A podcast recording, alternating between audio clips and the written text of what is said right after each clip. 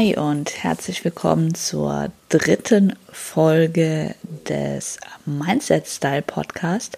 Ich bin Kirsi und ähm, ja, ich nehme euch mit in meine persönliche Welt, in meine persönliche Welt der ja, des Mentaltrainings, der Persönlichkeitsentwicklung, äh, in meine Bodybuilding-Welt, in meine Welt als selbstständige Friseurunternehmerin und Chefin und in viele verschiedenen Bereiche. Und ja, in der letzten Folge ging es ja schon um genau diese verschiedenen Bereiche, um meine Rollen in meinem Leben. Und ähm, in der heutigen Folge habe ich mir überlegt, möchte ich so ein bisschen ähm, darauf eingehen, warum mein Kopf manchmal struggelt, beziehungsweise wie es dazu gekommen ist, dass ich ähm, mich in Therapie begeben habe, also schon richtig tief rein in die Materie und ähm, wie ich da quasi rausgekommen bin, beziehungsweise ja, warum ich austherapiert bin und wie ich heute damit umgehe. Genau, also ein bisschen tiefer rein, auch in meine Kindheit und ähm, Jugendzeit quasi. Und vorneweg, da ich weiß, dass auch ein Teil meiner Familie hier mal reinhört, ich möchte niemanden irgendwie negativ angreifen oder ähm, nehme auch heute nichts mehr persönlich von dem, was ähm, früher passiert ist, weil ich weiß, dass jeder in meiner Familie immer nach bestem Wissen und Gewissen gehandelt hat.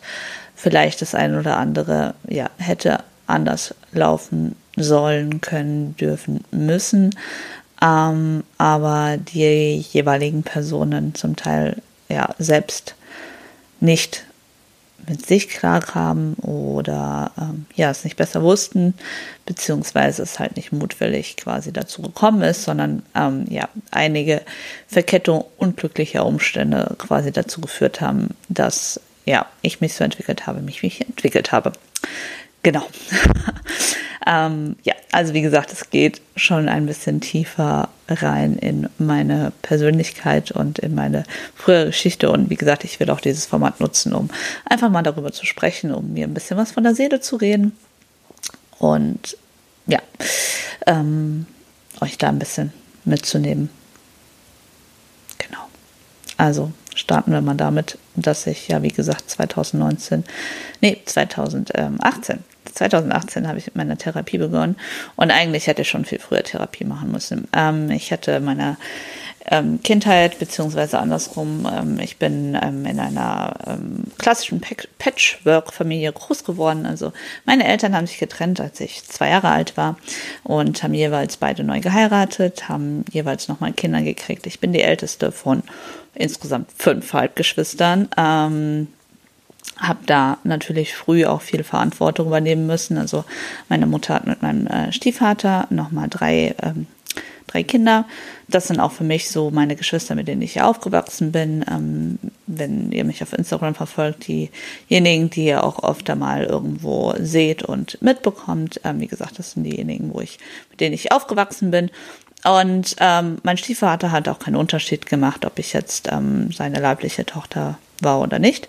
Was einerseits ähm, sehr, sehr gut war, denn es wurde eigentlich immer alles dann relativ fair ähm, gehandhabt, aber er war zu mir halt auch genauso streng, wie er zu seinen leiblichen Kindern war. Und ähm, das war manchmal etwas schwierig, da ich ähm, ja von meiner Persönlichkeit her und von meiner Mentalität her nicht so stark bin oder war, wie es meine Geschwister meiner Meinung nach sind. Also die sind alle ein bisschen stärker in ihrer Persönlichkeit und in ihrem Bewusstsein, Selbstbewusstsein, so wie ich es wahrnehme. Korrigiert mich, ihr Lieben, wenn ich da falsch liege.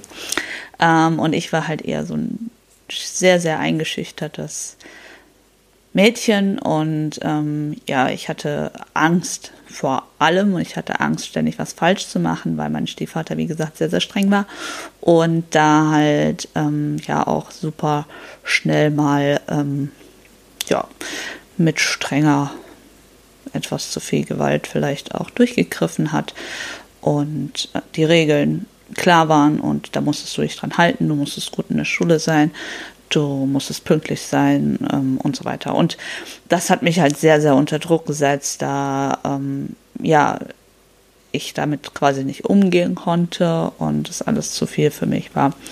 und ja, ich mich da halt gut eingeschüchtert gefühlt habe. Ich glaube, wir bleiben bei dieser Folge erstmal in der Kindheit, weil ich glaube, das wird schon intensiv genug. und ja, ich habe dann irgendwann, also quasi in der Pubertät auch angefangen, diesen Frust in Essen zu kompensieren. Ähm, habe viel, viel zu viel ähm, dann heimlich ähm, gegessen, beziehungsweise bei uns war es auch so, dass wir alle ähm, immer Angst hatten, nicht genug zu bekommen, was völliger Schwachsinn war. Es gab immer genug zu essen. Aber ähm, ja, das hat uns alle, glaube ich, auch geprägt das, also so habe ich dann quasi das eine oder andere, was ich da an Druck bekommen habe, kompensiert. Um mal ein Beispiel zu machen, wie groß der Druck war. Also ich war in der Schule okay, ich war auf dem Gymnasium, es war recht schwer. Ich bin immer irgendwie durchgekommen, nicht besonders chlorreich, aber es hat gereicht. äh, nichtsdestotrotz musste ich immer Nachhilfe nehmen, was natürlich auch Geld gekostet hat. Wir waren vier Kinder, äh, es war teuer ja, ähm, ich habe damals aber auch schon einiges an Sport gemacht. Ich war Wettkampfschwimmerin ähm, und ich hätte eigentlich in die Talentmannschaft gesollt mit zwölf, weil ich ganz gut war. Und mein Vater, also mein Stiefvater, hat verboten, weil ich nicht gut genug in der Schule war. Ich soll mich auf die Schule konzentrieren. Ähm, ich kann nicht so viel trainieren. Und äh, das war nur so ein Beispiel. Oder aber wir, ähm, ich hatte als Kind auch schon intensiv Gardetanz gemacht. Das hatte ich dann mit elf oder zwölf aufgehört, weil ich nicht gut genug war, meiner Meinung nach, und ich da keinen Spaß mehr dran hatte, aber das ist auch wieder ein anderes Thema. Ähm, also wir hatten Gardetanz gemacht, als ich Kind war, und wir waren dort in dem Verein ganz gut. Also der Verein war gut, ich nicht. Im Vergleich. Ähm, auf jeden Fall waren wir da auch international unterwegs auf deutsche und Europameisterschaften. Und ähm, ja, die Stadt Frankfurt zeichnet Teilnehmer von ähm, Europameisterschaften oder auch von oder Gewinner von deutschen Meisterschaften oder irgendwie sowas, zeichnet die Stadt Frankfurt auf jeden Fall aus. Und ähm, wir sollten zu dieser Sportlerehrung, was natürlich ein total cooles Event ist eigentlich und ich wusste das damals auch noch nicht ganz zu schätzen. Ich war an dem Tag vorher bei einer Freundin und war, glaube ich, fünf Minuten zu spät zu Hause und ähm, ich musste zu Hause bleiben an dem Abend, ich durfte nicht mit. Also das war so quasi das Ausmaß an Druck, dem ich als Kind ausgesetzt war.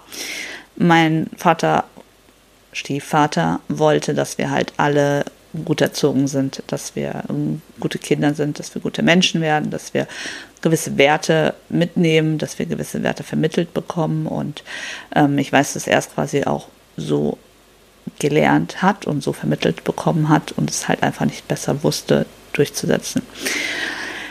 Ja, was hatte das zur Folge?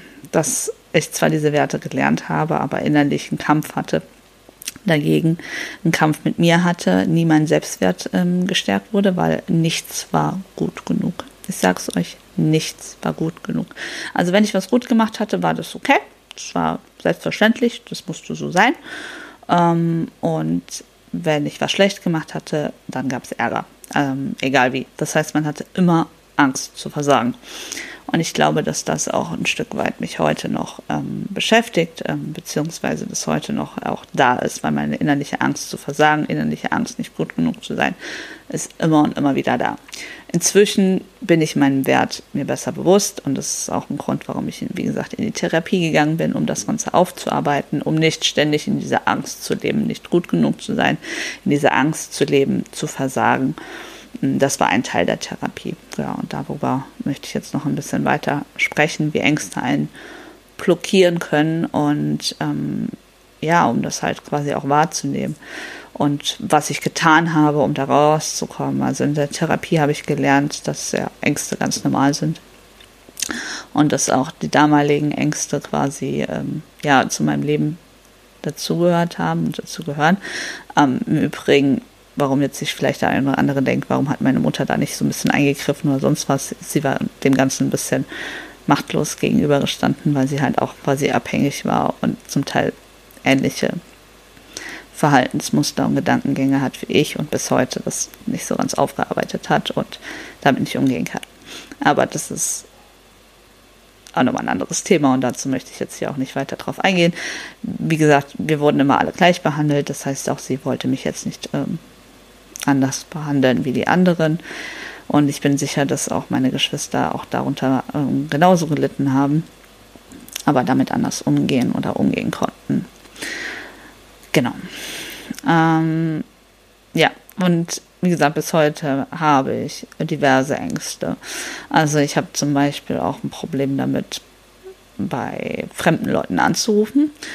Inzwischen klappt es besser und ihr denkt euch jetzt bestimmt, Alter, die ist selbstständig. Die hat einen Laden zu führen. Wie macht ihr das?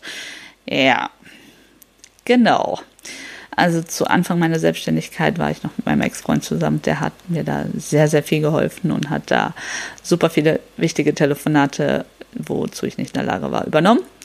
Mit der Trennung musste ich da selber durch. Und es war auch ein Stück weit, was ich in der Therapie quasi gelernt habe. Das, was kann im schlimmsten Fall passieren? Nichts. Was soll passieren, wenn ich wo fremd anrufe? Also, mein Gott, derjenige kennt mich nicht. Ne? Einfach reden, was ich möchte und gut ist. Aber bis ich das dann zum Teil geschafft habe, hat echt gedauert. Und auch heute habe ich manchmal Tage, wo ich dazu nicht in der Lage bin. Und wenn ich dann einen Tag habe, wo es gut klappt und ich einige wichtige Telefonate geführt habe, bin ich einfach unfassbar stolz auf mich. Ohne Scheiß, Leute. Und das ist auch so ein wichtiger Knackpunkt. Wenn ihr eure Angst überwunden habt und das geschafft habt, seid stolz auf euch. Oh mein Gott, ich feiere das immer so sehr und ich bin wirklich, wirklich stolz auf mich. Auch wenn das für manche anderen Killepits ist, Kleinigkeiten sind nicht der Rede wert sind vielleicht. Ähm, für mich ist es schwer. Und deswegen feiere ich das und bin dann stolz auf mich. Bin auch stolz auf mich, dass ich dann das eine oder andere quasi auch alleine geschafft habe. Weil auch das ist so ein Punkt. Ähm, ich habe immer eingeredet bekommen, ich bin nichts, ich kann nichts, ich bin nicht gut genug. Ähm, und jetzt heute quasi dazustehen und auch alleine Sachen zu schaffen, boah, boah. Und ähm, mich jetzt da quasi zum Beispiel auch auf eine Bühne zu stellen und das Bodybuilding angegangen zu haben und so viele andere Bereiche ähm, einfach angegangen zu haben und zu sagen, boah, ich will das aber machen und deswegen mache ich das, obwohl mir immer eingeredet wurde, du kannst nichts, du bist nichts, du bist nicht gut genug. Und ich mache es trotzdem und gehe da auch bewusst quasi rein, ähm, auch wenn es schwer fällt. Ja, kurz atmen weil wenn ich jetzt darüber so spreche, dann wird mir erst noch mehr bewusst, wie vielen Bereichen ich quasi auch aktiv in meine Ängste reingehe und aktiv versuche dagegen zu arbeiten, was mir als Kind immer eingeredet wurde. Und wie gesagt, ich habe Frieden geschlossen. Mein Stiefvater ist schon vor ähm, über zehn Jahren verstorben. Ja, ähm, da war ich gerade ausgezogen quasi. Das heißt, mein ganzes erwachsenes Leben habe ich ähm, ohne ihn erleben müssen. Und ähm, in einer anderen Folge werden wir dann mit Sicherheit auch nochmal auf das Verhältnis zu meinem leiblichen Vater und meiner Stiefmutter eingehen. Weil das spielt auch nochmal gut rein und das ist auch nochmal ähm, intensiver quasi zu beleuchten, weil auch das quasi in meine Kindheitsarbeit und Aufarbeitung meiner Kindheit ähm, reinspielt. Ähm, aber wie gesagt, auch nochmal ein anderes Thema. Ähm, nichtsdestotrotz, ähm, ich glaube, dass er heute stolz auf mich ist, was ich ähm, trotz allem geschafft habe und ähm, dass ich da auch trotzdem stolz auf mich sein darf und auch, dass er stolz auf mich ist. Und ähm, ich habe Frieden damit geschlossen. es war, wie es ist und es hat mich geprägt und es hat mich stark gemacht. Es hat mich reifen lassen. Und auch dadurch, dass ich die Älteste war und kleinen Kinder halt immer da waren, viel Verantwortung übernehmen musste, ist vielleicht auch ein Punkt, warum ich heute sage, boah, ich möchte zum Beispiel keine eigenen Kinder, weil ich da halt schon früh mithelfen musste und sehen musste, was das für eine Arbeit ist und ich mich dem Ganzen definitiv weder gewachsen fühlen würde, noch ähm, das möchte, weil ich es halt einfach von Grund auf miterlebt habe.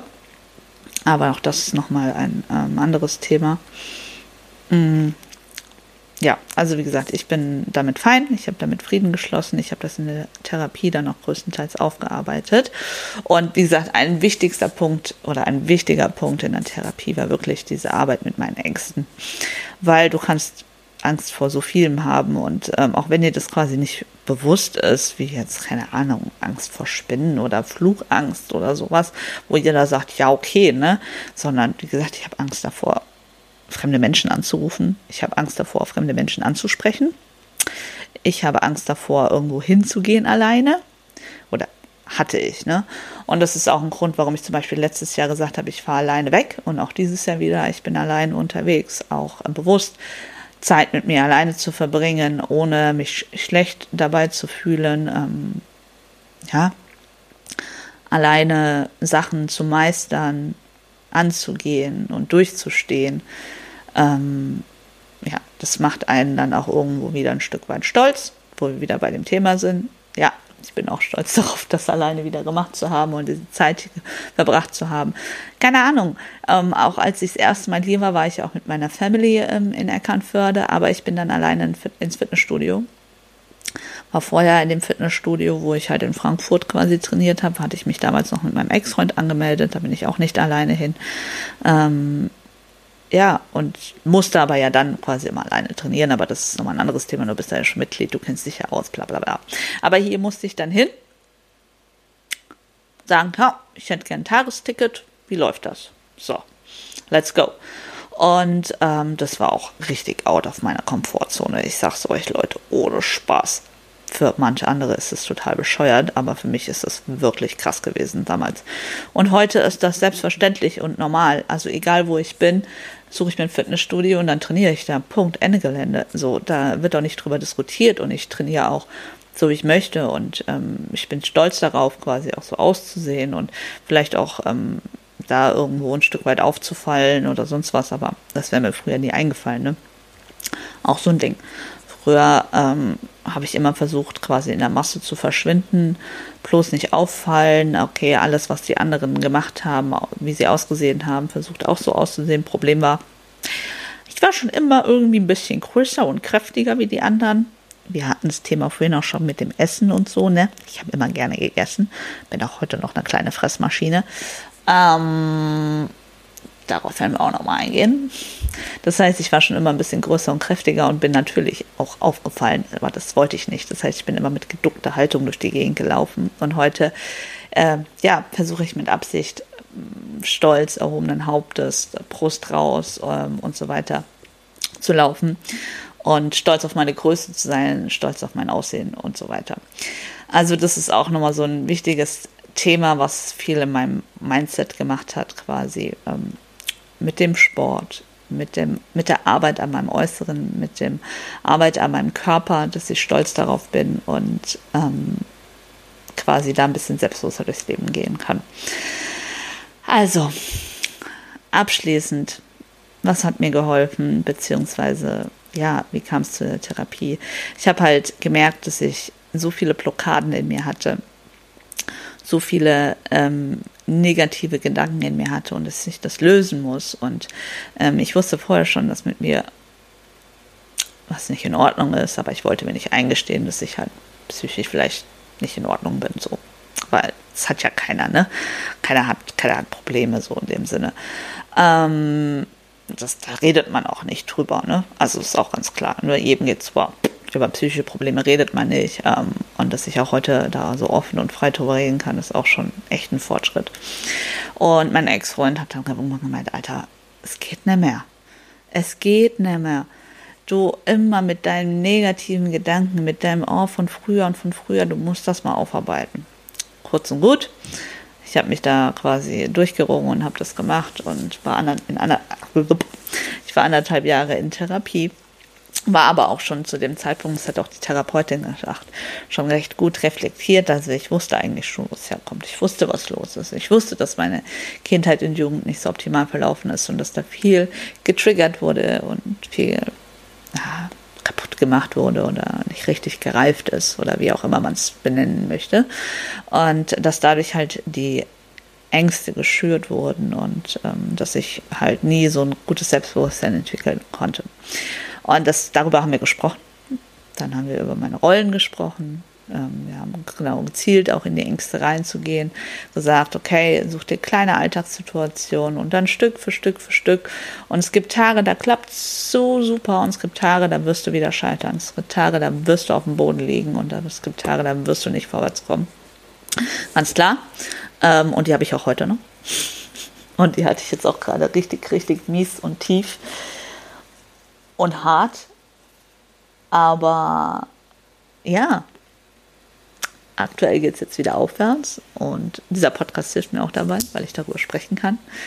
Und das ist auch ein Stück weit Angstbewältigung, darüber zu reden, offen und ehrlich damit umzugehen, auch mal im Bekanntenkreis zu sagen, ey Leute, das und das ist gerade los mit mir, ähm, ich kann das und das nicht und so weiter.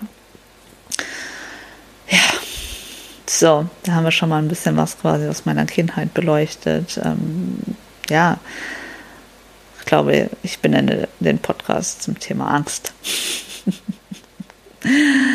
Und wir haben noch so viele weitere Themen. Oh mein Gott, ähm, ich habe so viele Ideen und ich habe so viele Sachen, über die ich sprechen möchte und sprechen will. Krass. Fakt ist, es hilft immer, sich seinen Ängsten zu stellen, da reinzugehen, einfach mal zu machen leichter gesagt als getan, aber es hat mich so viel weitergebracht, ohne Spaß.